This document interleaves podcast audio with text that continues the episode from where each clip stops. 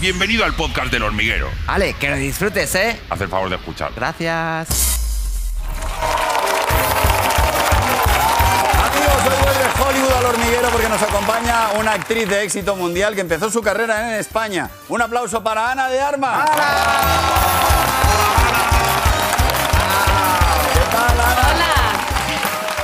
Muy Bienvenida. bien, súper feliz. Wow, bienvenida a tu sexta visita, creo, en el, en el hormiguero. Esta vez ya. Eh, bueno, ahora creo que estás en Londres, ¿no? Estoy en Londres ahora, sí. Una pena porque quería estar ahí con ustedes, pero Ah, ya sabes, no me da tiempo. A la próxima. ya me gustaría. Bueno, La próxima. Bueno, nos alegramos muchísimo de, de que tu carrera esté en, en lo más alto del mercado de Hollywood, que es el mercado más exigente del mundo. El próximo 1 de octubre se estrena en cines Sin Tiempo para Morir, que es la última película de Daniel Craig como James Bond. Eh, no sé si se puede explicar cómo te sientes al participar en una peli tan, tan grande.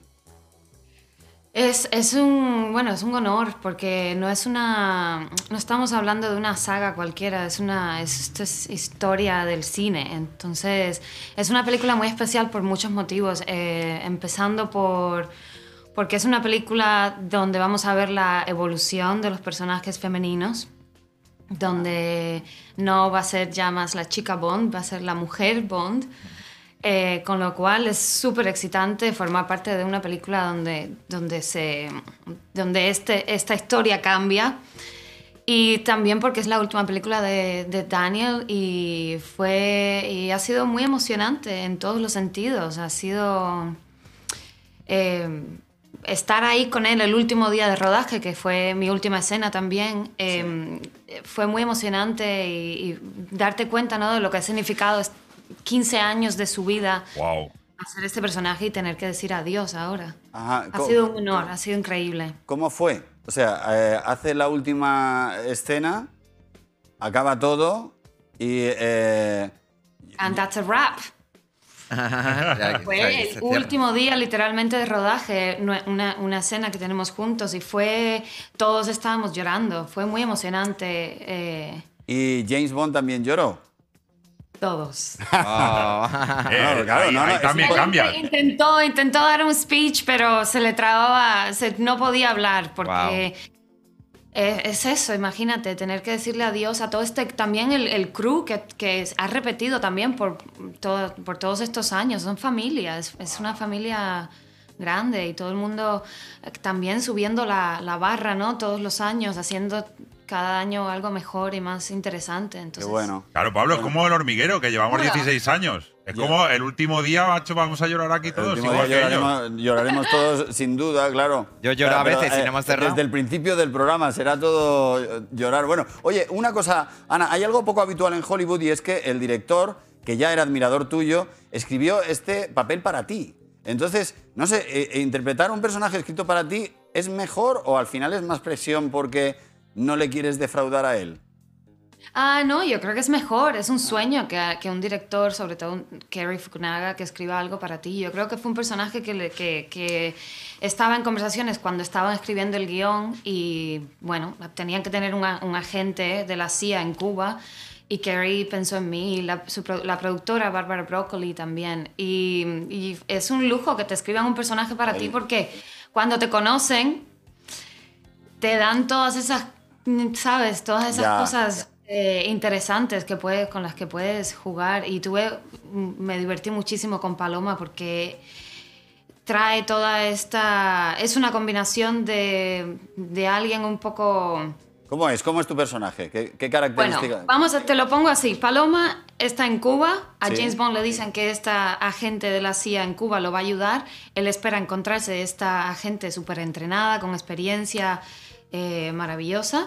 Y la realidad es que ella lleva tres semanas en el trabajo y va a hacer lo mejor que pueda. No tiene ni idea, pero tiene esta, mm, esta confianza Ajá.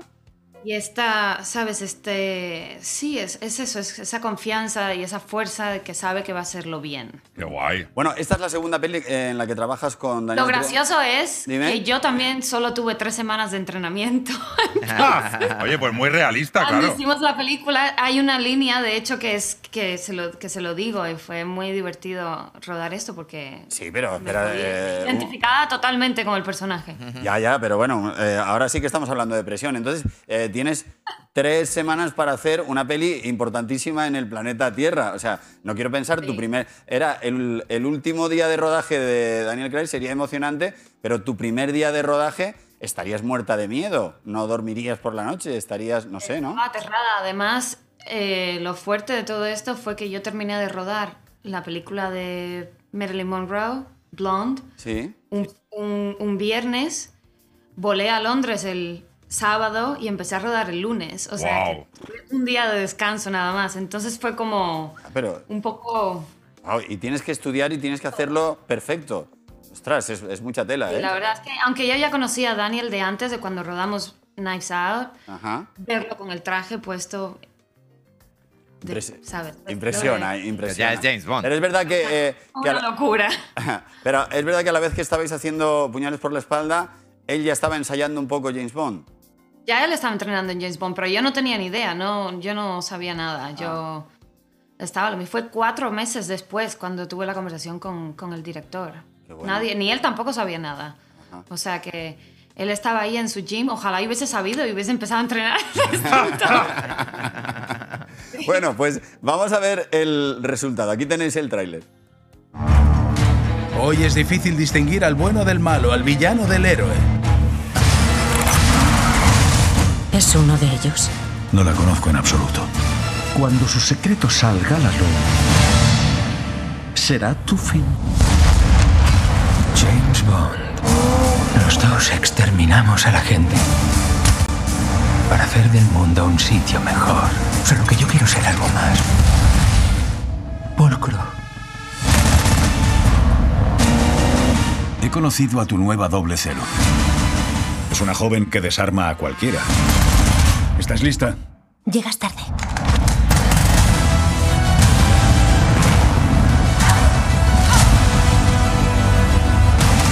Vamos, Bond, ¿dónde estás? Si no lo hacemos, no habrá nada que salvar.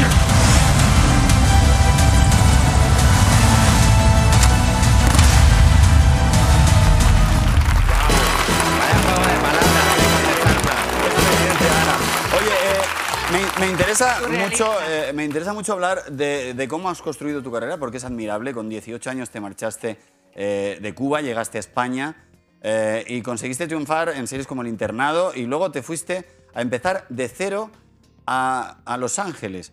Es- por favor, explícame los primeros pensamientos que te vienen a la cabeza. ¿Cómo es empezar de cero en Hollywood y encima no hablando mucho inglés?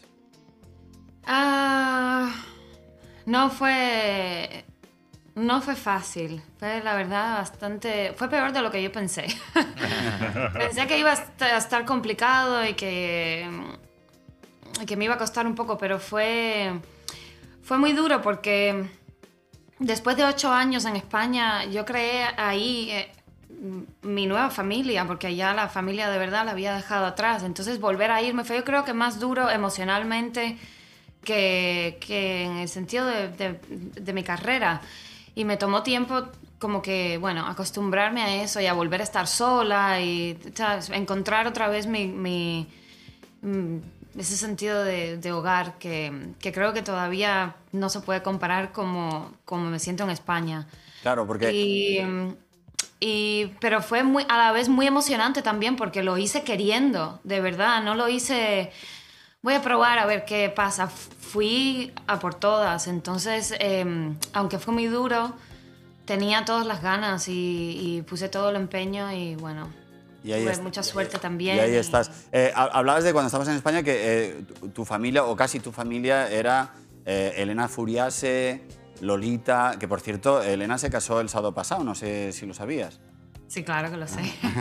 también muy triste de no, de no haber podido ir. Ajá. ¿Y, eh, eh, y en Hollywood eh, también tienes buenos amigos dentro de la profesión o allí en- es más complicado relacionarse y estás un poco como más sola o es más difícil? Ah, no, yo creo que, que- que he hecho buenos amigos. He hecho buenos amigos en, en la profesión. Sí. ¿Y cómo fue? eh, porque, claro, tengo en la documentación que aprendiste inglés en cuatro meses. Yo llevo 56 Bueno, años. bueno. y- Aprendí inglés lo suficiente como para poder ir a un casting, pero no, no, a una audición, no, pero no sabía, no, inglés bueno, bueno, no, todavía me cuesta. ¿Todavía te cuesta? Eh, y- y- Todavía me cuesta. eh, incluso eh, aprendiste un papel fonéticamente y cuando te cambiaron la secuencia, imagino que viste el precipicio, ¿no? Fue horrible, sí, tengo una historia además con cuando hice mm, Juego de Armas con Todd Phillips y estaba haciendo una escena con Miles Teller y me, y me cambió las líneas y no podía, no, estuve como, bueno, tuvimos que volver a poner las líneas de antes porque no había forma de poder decir aquello, no, no. Wow. Y ha sido un proceso largo, de muchos años, y ahora, por supuesto, ya con, con lo último, hacer un personaje como el de Marilyn Monroe, que no solamente es hablar inglés, pues tenía, por supuesto, tiene otra connotación, es, es, un, es el acento, es la época, es una persona real a la que todos hemos escuchado por muchos años, es un ícono y además una voz muy específica. Bueno, fue otro nivel de, de trabajo. De exigencia. El. ¿Qué era, ¿Qué era lo más difícil? Lo más duro de todo, ¿qué era? ¿El acento? Cantar el Happy Eh, Birthday. Bueno, Happy Birthday es imposible, pero yo creo que eh, fue una combinación de todo. Es, es- era más captar, era más captar el- su esencia, ¿no? Su espíritu y entender eh, por qué hablaba así, más que más, más que intentar copiar. Pero es increíble, ¿eh? ¿Cómo, cómo te pareces? No, no, es que Genial. está- estamos viendo aquí las Pero fotografías. sí, igualita. Eh, eh, hay, eh, no sé si las puedes ver tú desde Londres, pero aquí hay una fotografía que sois, Ah. eh, sois iguales. Tremendo. No sé si tenemos la, la otra secuencia, había cuatro fotografías. Esta. Ah, ya ves. Wow. Aquí me pare- eh, Se denota la actitud, es verdad. Es el espíritu total ahí, ¿eh? Sí, wow. sí, sí. Y eh, tu, tu perro también fue actor en Blonde. ¿Qué dices? Sí, Elvis también. Elvis, es que Marilyn tenía un perro real que, bueno, que se llamaba Mafia, que se lo regaló Sinatra. Ah, claro, por eso, Ah, se, por eso. llamaba, por eso se llamaba Mafia, claro. Claro, hombre. Eh, no podía ser de otra forma. Ya, ¿y cómo hiciste es para...? Pero, eh, Igualito a Elvis, es igual. Sí, sí. ¿Y cómo hiciste? O sea, mm, ¿tu perro cobró por hacer la película? No, yo casi tampoco cobré por hacer la película. es, uno de, es, eso, es, em, es uno de esos proyectos que se hacen más por, por amor y por convicción y por confianza en el director y en la visión que tienes en el proyecto que, que otra cosa. Y Yo creo que al final es lo que importa y por eso hacemos lo que hacemos, Ajá. que somos artistas. Eh, eh, Ana, estoy hablando contigo y sinceramente yo creo que todos sentimos mucha admiración por ti, porque detrás, o sea, te, te conocemos desde España y nos imaginamos muy mal, pero nos imaginamos lo que tiene que ser la, la soledad de llegar a Los Ángeles, de relacionarte allí, de no tener el idioma. Has tenido que tener mucha resistencia eh, y aguantar mucho. ¿Y eh, qué hacías cuando te venías abajo para no dejar de luchar? O sea, en los días malos, ¿Cómo era un día tuyo cuando tenías un día raro? Ah, como cualquiera que tiene un día raro, ¿no? Pero yo creo que yo creo que es un poco eh, eh, es un poco la experiencia que hemos tenido todos este último año, yo creo. Es un poco de ese sen- sentimiento de, de aislamiento y de no poder tener contacto físico, con, real, con la gente que quieres. Y, y, y fue duro y entonces te, te, te- te apoyas en, en- en los FaceTimes y en los mensajes e intentas estar conectado con la gente que quieres lo más posible a través del teléfono, que es al final lo que, Ajá. lo que nos mantiene cerca. Pero nada, con Elvis y ahora que tengo otro perro, Salsa, eh, ahí es, ahí es, me mantienen súper feliz. Ajá. Claro, es imposible eh, na- eh, estar infeliz al lado de dos perros. Es que eh, tienen Y tanta además con alegría. esos nombres, Elvis, Salsa, es Muy todo bonito. alegría. El siguiente puede llamar Chistorra, por ejemplo. También. Oye, eh, me, eh, me gustaría, porque eh, estoy seguro de que hay muchas actrices y muchos actores que te están viendo en este momento Eh, y me gustaría que les dijeses, eh, cu- me imagino que a lo largo de tu carrera te han dicho bastantes veces que no, eh, y en casting te han dicho que no. O sea, ¿cómo, haz- ¿cómo te recompones cuando te dicen que no para no perder la confianza en ti misma y seguir, y seguir luchando por lo que sueñas? Cuando todo está del revés, yo soy pésima eh, eh, dando consejos y estas cosas. Yo creo que... mm, Ay, yo no sé, yo creo que... que yo creo que lo importante es, es, es mantener, es tener el- un foco. Y el foco no puede ser, yo creo, un objetivo concreto como un premio o trabajar con una persona en particular o, llegar a cobrar tanto dinero. No es, no es ese tipo de, de aspiración. Yo creo que el foco tiene que ser algo más eh, de, en- de crecimiento, de aprender contigo, para ti misma, de, de, hacer lo mejor que puedes con la oportunidad que te dan, en vez de... O sea, hay tanta, tanta, tanta gente intentando encontrar lo que quieren hacer, que yo creo que es eh, mucha suerte saber lo que quieres hacer y, y- y seguir intentándolo. Es, es que no sé. Ah. No, pero lo has No, pero muy bien, eh, ¿eh? te explicas muy bien. Bueno, Te- más o menos entendido, ¿no? Sí, perfectamente. Eh, en- en- entiendo porque es que es, un consejo muy difícil, pero, eh, pero es que que una persona como tú, que lo ha conseguido, se lo diga a una persona que a lo mejor le acaban de decir ayer que no a un casting, pues eh, es, supongo... eh, su- Pues seguir, seguir y seguir y seguir y prepararse y seguir y, y tener esa confianza de que, de que en algún momento todo va a salir, ¿no? sí. ¿Cuál fue tu primer golpe de suerte? La primera vez que dijiste, ah, lo tengo, lo tengo, me acaba de pasar. Yo creo que yo creo que un momento definitivo en mi carrera sin duda, porque después de eso todo cambió fue cuando cuando hice Blade Runner. Sin duda haber trabajado con Denis Villeneuve fue fue un salto en mi carrera y, y esa película, a pesar de que tuvo un personaje eh, más pequeño en la película. Pero es un peliculón, ¿eh? Sí, es un peliculón, exacto. Es, eh, lo importante creo que es hacer cosas de, de calidad, la- lo, lo más que puedas. Y, es- ¿sabes? Relacionarte con, con directores y, y, y gente del cine que, que- que te eleva en ese sentido. Jo, pero es que en Cuchillos por la espalda, que es que es increíble la película, estar Bueno. rodeada de actorazos y es que eres lo mejor de la peli. Es que ese momento yo Ay, creo que debió gracias. ser. Sí, definitivamente Cuchillos por la espalda fue, fue una película que disfruté muchísimo y, que, y también yo creo que fue el, el segundo proyecto que, que definitivamente cambió mi carrera, sin duda. Eh, haber trabajado con Jamie Lee Curtis y Daniel y... eh, ¿Cómo hablas inglés? Es que, es que, Es que ya solo como dices Daniel. No he dicho nada. No, has dicho, en vez de decir. Daniel, que es lo que diría yo, es Daniel. Daniel. Daniel. Jamie Lee Curtis. Es que lo, lo dices también. ¿Cuántas horas? ¿Sigues estudiando inglés ahora o qué? Ah, sí, sí, sí. Bueno, no estudiando inglés eh, gramaticalmente, como quizás debería, pero siempre tengo mi coach de acento que- con la que trabajo en todas, mis- en todas las películas. Incluso cuando el acento no es importante, yo quiero estar cómoda.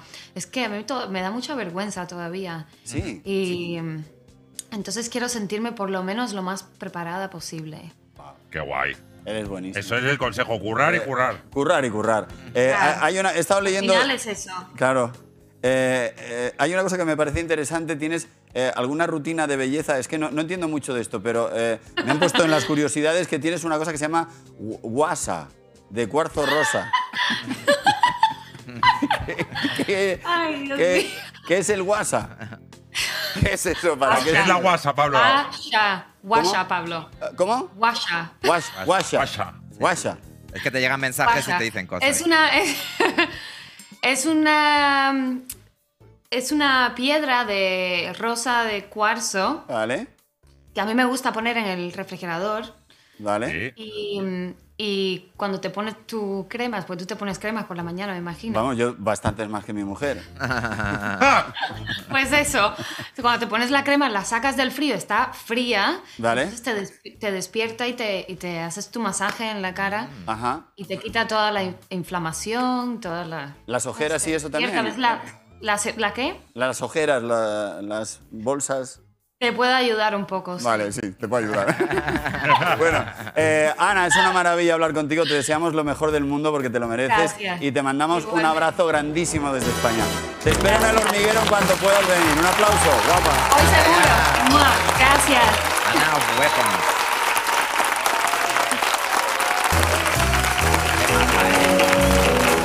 Maravilloso. Que entre en la tertulia, que se lleve en la tele, por favor. Venga, mandanga, mandanga. Vamos allá. Cuidado, cuidado. Emily Party. Mary the Band. Y John.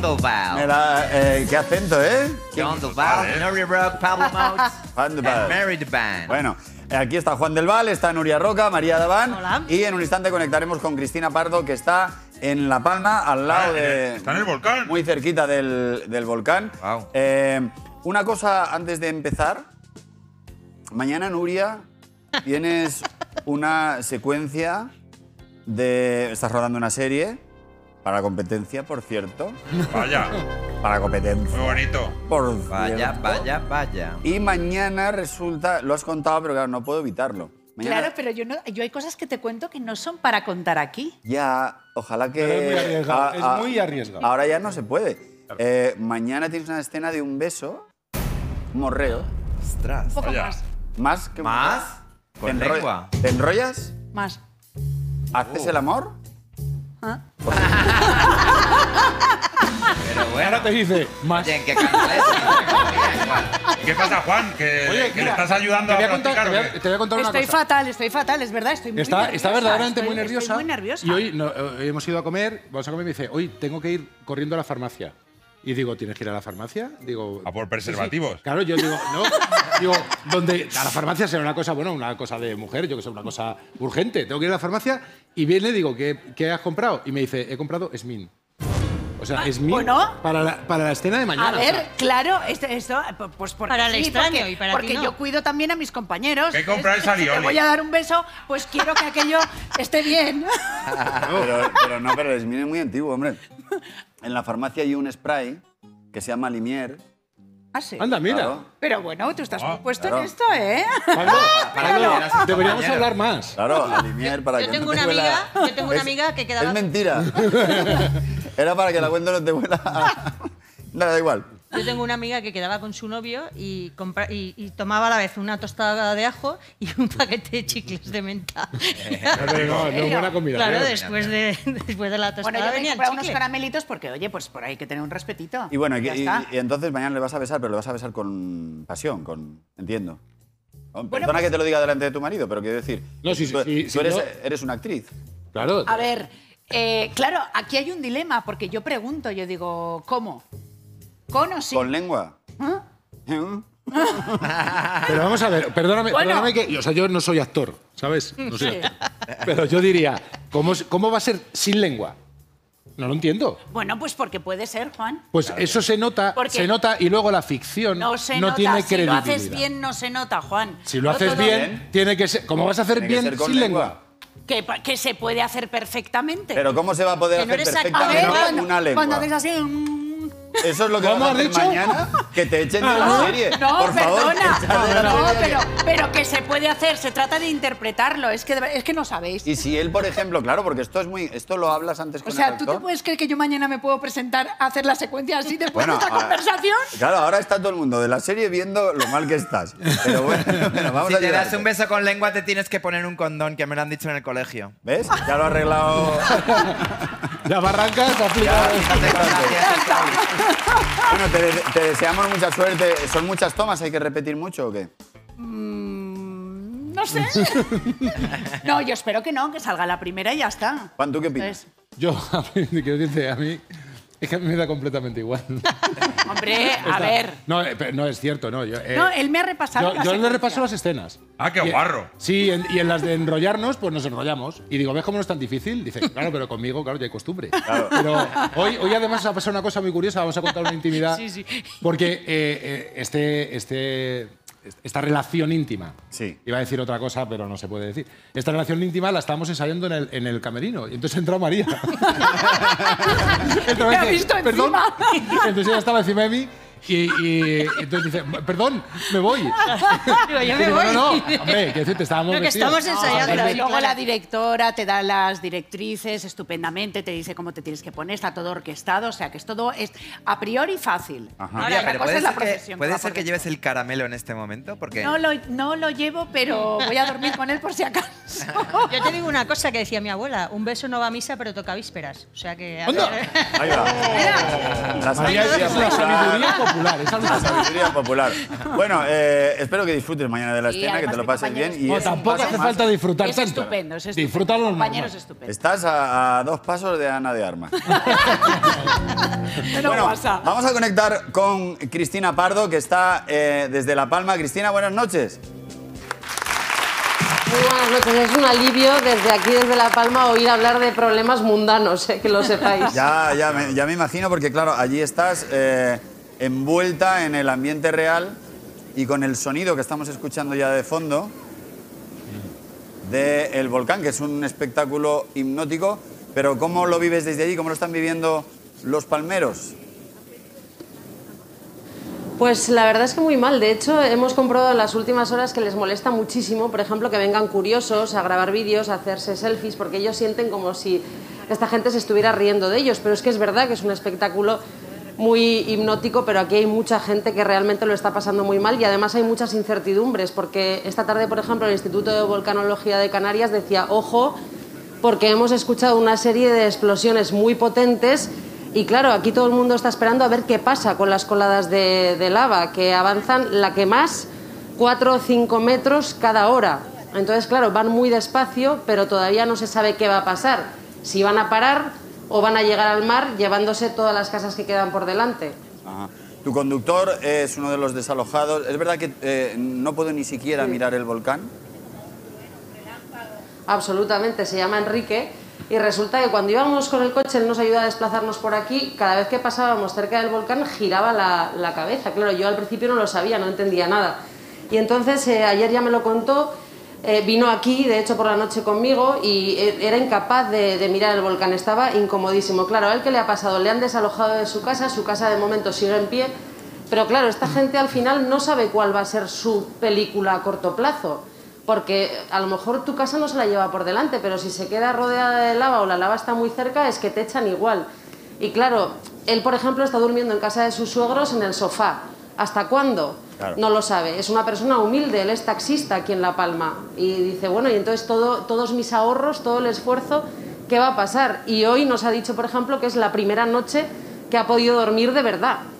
Claro, pero me imagino que es por agotamiento, porque esta mañana estaba escuchando un testimonio también de, de una chica que llevaba cuatro días y cuatro días es, es algo infinito para la persona que está viviendo una situación eh, de este tipo. Y me imagino que, claro, eh, aquí muchas promesas, porque, eh, muchas promesas porque ahora está la tele. Claro. Pero eh, hace unos Ahora, días... ahora- ahora está la tele y están los políticos. Y han ido los reyes y está el presidente del gobierno, pero habrá un momento en el que los medios de comunicación se vayan. Y no se, vayan, y no se van a ir cuando esto deje de ser, de ser importante, porque los medios no están, hablando, no están allí porque no estamos allí haciendo esta reflexión en común. No están allí porque la eh, noticia sea muy importante, que también, sino porque es una noticia que interesa. Porque dentro de un mes seguirá siendo igual de importante ese drama de esas personas no generará audiencia y los medios se irán. Pero aquí es donde estamos. No, no quiero ser ah, No, no, ah, eh, eh, duro, pero eh, hace nada estábamos en Afganistán, sí, ya no existe. Kabul y los talibanes, y de repente ahora toda la atención está aquí, pero que esto es... Esto es claro, toda esta gente hay que atenderla de verdad, tiene que tener un futuro de verdad. Hay gente que ha, por- que ha perdido el trabajo, no tiene ni idea de nada, eh, no tiene nada, en fin, no sé, es, es todo muy impactante. A ti, tú que Yo- estás allí, Cristina, Sí, yo sobre todo, Pablo, fíjate, a mí lo que me parece más importante es lo que te decía, que esto no es un problema que ellos vayan a poder solucionar a corto plazo. Porque esto no es, por ejemplo, se me ha quemado el coche, bueno, pues intento comprarme otro. Es que ellos no saben dónde van a vivir. Y te decían, claro, nos hemos pegado un montón de meses confinados sin poder salir de casa y ahora resulta que ni siquiera tenemos casa. Eh, de hecho, hay quien eh, decía ya hoy, claro, lo importante, si ha pasado algo en tu vivienda, es que tú puedas acreditar que es tuya para cuando todo esto pase y alguien te pueda dar una solución o una indemnización o una ayuda o lo que sea y que la den pronto, claro. Claro, Claro, claro, pero que tienes que acreditarlo y, y que la casa es tuya. eh, porque, claro, la, la- la gente, eh, est- tú, tú estás viendo a la gente cuando les dejan ir a llevarse algunas cosas, que la pregunta es, que siempre no puedes evitar decir, ¿qué me llevaría yo si me dan un cuarto de hora, no? Pero claro, la escritura de la casa a lo mejor no la coges, ¿no?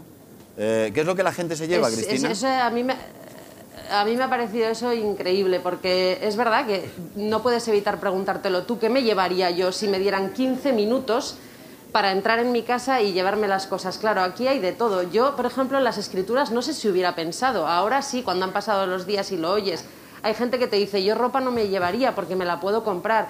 Entonces vimos personas que a lo mejor lo que intentaban era llevarse fotos y recuerdos personales o, o- o, pues los relojes que te había regalado tu madre o tu abuela, pero es que vimos gente que se llevaba neveras, muebles, eh, ventanas, ventanas, que tú dices, pues yo qué sé, te dan 15 minutos, pues tú entras y de hecho ha habido gente que, claro, ha aprovechado para entrar todos los días en los que se ha podido. Gente que ha hecho dos o tres viajes y veías camionetas por las carreteras cargadas de sofás, de sillas. Y bueno, pues a lo mejor a ti te parece muy raro, pero yo que sé, a contrarreloj, pues, pues vete tú a saber. Claro, coges lo que coges. ¿Y cómo es lo de las cenizas? Es verdad que eh, llevas cenizas metidas por todo el cuerpo, ¿no?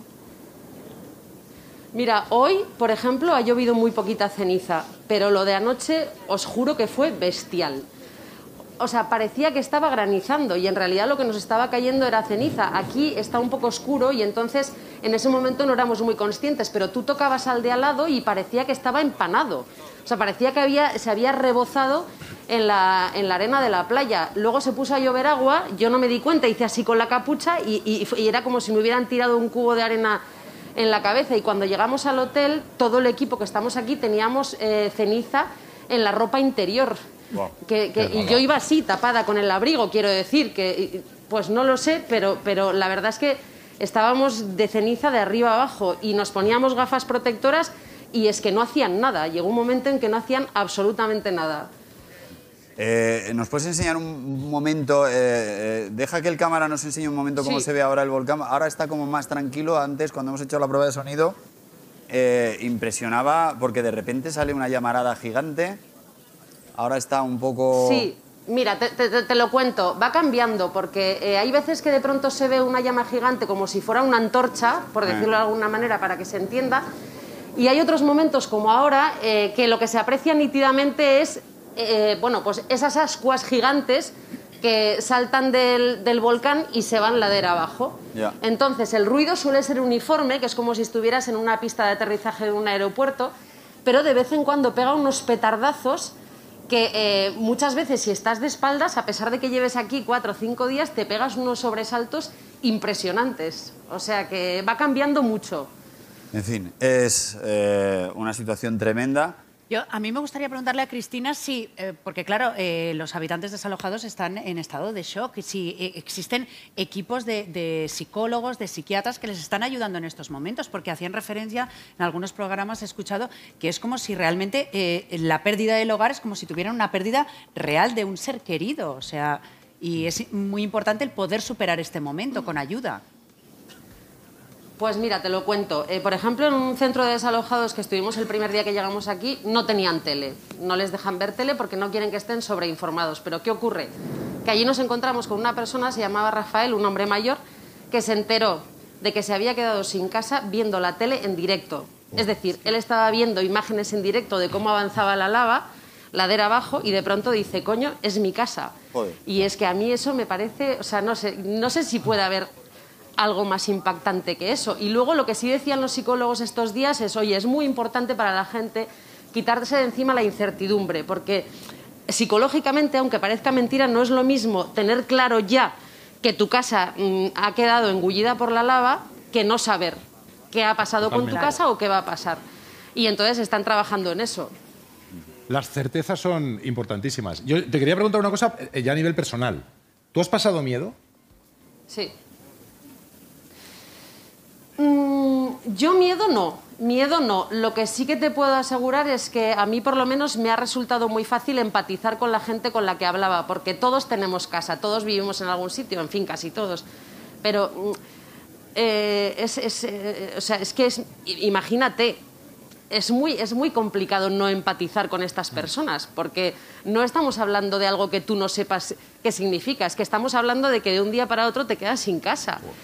Y, y a mí eso me, me da mucha pena, porque además, oye, mucha es gente mayor eh, y eso yo creo que es eh, muy difícil de, de digerir. Y a nosotros, vamos, haciendo los directos en la tele, se pone a llorar mucha gente. Es decir, que es, es muy duro eso, pero miedo no, miedo no. En fin, eh, Cristina, es un tema terrible y no hay palabras. Llevamos muchas horas intentando saber una cosa que no se puede saber. eh, ¿Cuánto durará? Si durará un mes, si durará tres semanas. Y lo que acaba de decir de la gente mayor, claro, porque es verdad que hay gente que, que ya no se puede rehacer. Siempre te puedes rehacer de algo incluso tan terrible, ¿no? Pero puedes tener tiempo para tener una segunda oportunidad, una tercera. Pero hay gente que no puede tener ese tiempo. Entonces ya es, es como verdaderamente el final, porque no, no tienes tiempo de, de volver a, a rehacer tu vida cuando tienes determinada edad. Y eso es verdad que es, genera una tristeza luego, increíble. Aparte de, aparte de haber perdido todo, es, es lo que decía también Cristina, es la incertidumbre de cara al futuro. ¿Qué vas a hacer? O sea, hay gente que tenía campos que han sido arrasados, casas que ya no tienen, y, o, o, por ejemplo, mucha gente que se dedicaba al turismo también con casas rurales que tampoco, que han sido ya arrasadas por la lava. Entonces, a mí eso también me, me parece que puede causar una angustia tremenda. En fin. Eh, Y luego lo que decíais de las visitas también, ¿eh? que aquí han venido muchos políticos, es verdad que han prometido ayudas urgentes, pero aquí no todo el mundo se lo cree, quieren Claro. ver para creer. Claro. Y normalmente estos trámites suel- suelen ser muy lentos. Claro, Entonces, ah- bueno, oye, ojalá en este caso no lo fueran, pero... pero acabas de decir la clave, lento. O sea, eh, una persona que ha perdido todo no puede esperar. Y al final los que les están dando casa, los que les están dando eh, cobijo y ayuda son la gente que le dice vente a mi apartamento y métete en una cama o ponte en el sofá. Eh, no quiero criticar a los políticos, esperemos que sí que lo hagan, pero sería muy interesante que presionemos y que Sí. cuando se acabe esta noticia y vayamos a otra noticia diferente y entonces todos los informativos vayan a otro sitio distinto, sigamos muy pendientes de que esa frase que me, me da un poco de, de cosa porque que, de no, de que, no se quede nadie atrás, que se, que- se quedó eh, con lo del COVID un poco en un eslogan y, y que ahora tiene que ser verdad, no, puede- no, no podemos dejar a... Y sobre todo, Pablo, que se sepa lo que se hace y también lo que se deja de hacer, porque muchas veces nos olvidamos de los temas y de los conflictos y no hacemos un seguimiento, se nos olvidan. Entonces, que, que- que alguien nos recuerde lo que se ha hecho y lo que no se ha hecho. Hombre, de Y que momento- pidamos cuentas. ¿no? De momento se agradece que no haya habido mucha batalla política en este tema, excepto cuando la ministra de Turismo dijo aquello de que el espectáculo maravilloso podía traer turismo a la isla. Pero más allá de eso, que estos Que días no por lo menos mal, que no estuvo que- mal. que- que no estuvo mal, eh, más allá de eso, la- no ha habido batalla política en torno a esto y yo creo que ha habido bastante coordinación entre las administraciones. En fin, necesitamos un poco de frivolidad para salir de esto, ¿eh? porque el, el tema es muy duro. Entonces, eh, no, sé por dónde empezar. Podemos hablar de política, podemos hablar de eh, caso de la entrada del líder de Polisario de Galia a España. ¿Qué está pasando? Cuéntanos un poco eh, qué es lo que está pasando. ¿Va a comer el marrón o no se va a Eso comer el depende marrón? de si quiere o no quiere comerse el marrón. Bueno, vamos a ver. eh, Ibrahim Gali, que es el, el líder del Frente Polisario, vino a España en abril. Él tiene pasaporte y DNI español, él es argelino, pero eh, no pasó por un aeropuerto. ¿Por qué? Porque tenía dos causas pendientes en la Audiencia Nacional, con lo cual hubiera tenido que ser detenido y, y- y puesto a disposición de la justicia. Él estuvo ingresado en un hospital de Logroño eh, en tratamiento y entonces se armó un conflicto diplomático porque eh, fue ingresado con un nombre falso, pero Marruecos, eh, los servicios secretos marroquíes se enteraron que fue todo aquel, eh, aquello cuando eh, Marruecos levantó la valla, entraron miles de, de inmigrantes a España, etcétera, etcétera. Entonces, ¿qué pasa? Que ahora un juzgado de Zaragoza ha, hablado- ha abierto instrucciones a instancias de un señor que ha presentado una denuncia porque dice que porque este, este hombre entró de manera ilegal en nuestro país con la aquiescencia del gobierno. Y aquí, mm, aquí todo el mundo se lava las manos, excepto a la que le ha podido caer el marrón, que es a la ministra de Asuntos Exteriores, que ha sido que la exministra. La- Arantxa Arantxa González Laya. González Ya no está forada, claro. que ya no está Que no forada, está ya no es diputada, no, no, es, no forma parte del gobierno, con lo cual pues ha sido llamada a declarar como investigada. Entonces aquí hay dos, eh, dos posibilidades. Eh, o me como yo el marrón, porque normalmente, vamos a ver, estas cosas no las decide un ministro, yo, yo creo, ¿eh? Ajá. Mm, yo creo que va más arriba, pero o hace de cortafuegos o, eh, o se, A ver, que no lo ha y se inmola. Vamos a ver, que no lo ha decidido el ministro es una cosa que es evidente. O sea, Claro. por supuesto, el ministro, la ministra en este caso no va a tomar esa decisión, por lo tanto lo ha decidido Pedro Sánchez, que es el responsable. Que no ha dicho, que no ha dicho si. Ha dicho si- que no, que sí, que no. Que se ha hecho no ha lo que se dicho tenía si él hacer. conocía eso, que se, ha, que se ha hecho lo que se tenía que hacer, pero que no ha dicho si él conocía. Pero, o sea, independientemente del fondo de la cuestión, si se ha hecho lo que se tenía que hacer o no, que esto es otro debate que yo creo que nos llevaría por otro lado. A mí lo que me parece interesante desde el punto de vista humano, es decir, ¿la ministra va a cantar o no va a cantar? Esta es la. Esta- Pues dicen la que cosa. está muy enfadada y que cantará. Y yo creo que no debería cantar. ¿Por qué? Esta es mi, opi- esta es mi opinión. Mira, por una razón muy sencilla. Porque tú eres ministra, de, de- de- en este caso de Exteriores, y te ha puesto el presidente del gobierno. A ti te dicen que tú tienes que asumir una decisión. Y tú en ese momento la asumes, porque también ser ministra está muy bien. Pues si la asumes en aquel momento, la asumes en este momento. Y si no hubieras querido asumir esa, esa, esa decisión, dices, pues dimito. Pero claro, a mí lo que no me va. Aquí es, me parece que tiene que ver incluso con un código de honor. A ti tu jefe te puede decir lo que tú quieras, pues te vas. Bueno, pero, pero si de repente tu jefe te dice, haz esto, y luego dice, ay, no, es que me la manda mi Pero jefe. perdona, también No. ese código de honor también puede hacer referencia al que tiene la máxima responsabilidad, que en este caso es el presidente del gobierno. Es decir, yo también doy la cara por, en este caso, A mis quien han llamado no es al presidente del gobierno. Al quien, no- al Asuntos que han llamado es a la ministra, eh, un tipo que tampoco es que sea casualidad un señor de Málaga que pone esa denuncia en Zaragoza, sino que tiene eh, eh, contactos evidentemente con Marruecos. Pero aparte de eso, es, a, quien han llamado es a la, a la ministra, a la ex ministra. Y la ex ministra es la que tiene que decidir, ¿me lo mandó mi jefe o lo hice yo? Pero y a mí me parece como que la ciudad- dignidad como es decir, ciudadana no aforada que ahora está Hombre, claro. eh, y Claro. se tiene que comer el marrón. Claro, es que este tipo Yo tenía sí. causas pendientes en la Audiencia Yo, Nacional. sinceramente, creo que esto no va a ir a ningún sitio. Eso también, porque yo creo que O no. sea, que, que lle- llena Pues estamos- papeles y tal. pues Claro, estamos perdiendo bueno, el tiempo. Se siento defraudaros, pero... O- otro chorizo de ¿Qué le vamos a hacer? para entretenernos. Bueno, yo- Pasamos del tema y no lo vamos al sé, yo es polémico que Juan creo del que esto es difícil de probar en el fondo. Pues, hombre, aquí, desde luego, la- el ministro de Interior ha dicho a mí que me registren y, y la ministra de Defensa ha dicho por Gali no me viene nada. Y entonces, claro, el marrón le ha caído a... a- pero yo creo que al final esto se acabará archivando. He oído polémico. Eh, sí, eh, porque me queda un, un minuto veinte que es suficiente como para que te metas en tres líos. Pues eh, quiero, quiero, no, vale, pues los voy a hacer muy, No, muy no, no, rápidamente. eh, tú tran- tranquilo. Ah, yo tranquilo, no, pues vamos a ver una cosa. Yo, el tema de No le des tiempo. los Hablo. influencers de Instagram, y esto no va por ti solo, sino por todos, los que decís, ponéis un texto y ponéis... Para todos los que me habéis preguntado no sé qué, nadie os ha preguntado nada. Pero tú, pero, pero ¿quién eres tú? Escúchame, no, es verdad. Vamos a ver. Ha preguntado ¿Quién nunca. Nada. Pero, pero Para todos los que, em, eh, para los muchos que me habéis preguntado de qué marca es esta camisa, esta camisa es de Voy a aprovechar para hacer No, una publicidad. Nadie te ha preguntado Claro. porque evidentemente no. acabas de poner el post, por lo tanto nadie le Mira, da tiempo a perdóname, preguntar hay mucha gente que por mensajes privados te, Mentira. te pregunta un no, montón de ¿verdad? cosas. Y- pero y Falso. tú lo que estás haciendo es un favor. Y las parejas. favor, estás haciendo Oye, publicidad pero- y te estás llevando la panoja. Sois, sois Oye, de Nuria, verdad lo eh, peor. para tener mensajes privados tienes que haberle aceptado. No, no es verdad. Yo tengo ahí una retaíla de No, no mensajes tiene por que qué, no tiene por qué. recibes, cuando otra cosa Pero bueno, claro. Y las parejas, las parejas que se llaman papá y mamá. Ah, de. Pero vamos a ver. Te llamas Ramón y Manoli. Ma- Ramón y Manoli, ¿no? Gordi, Cari, papá, mamá. ¿Pero qué dices?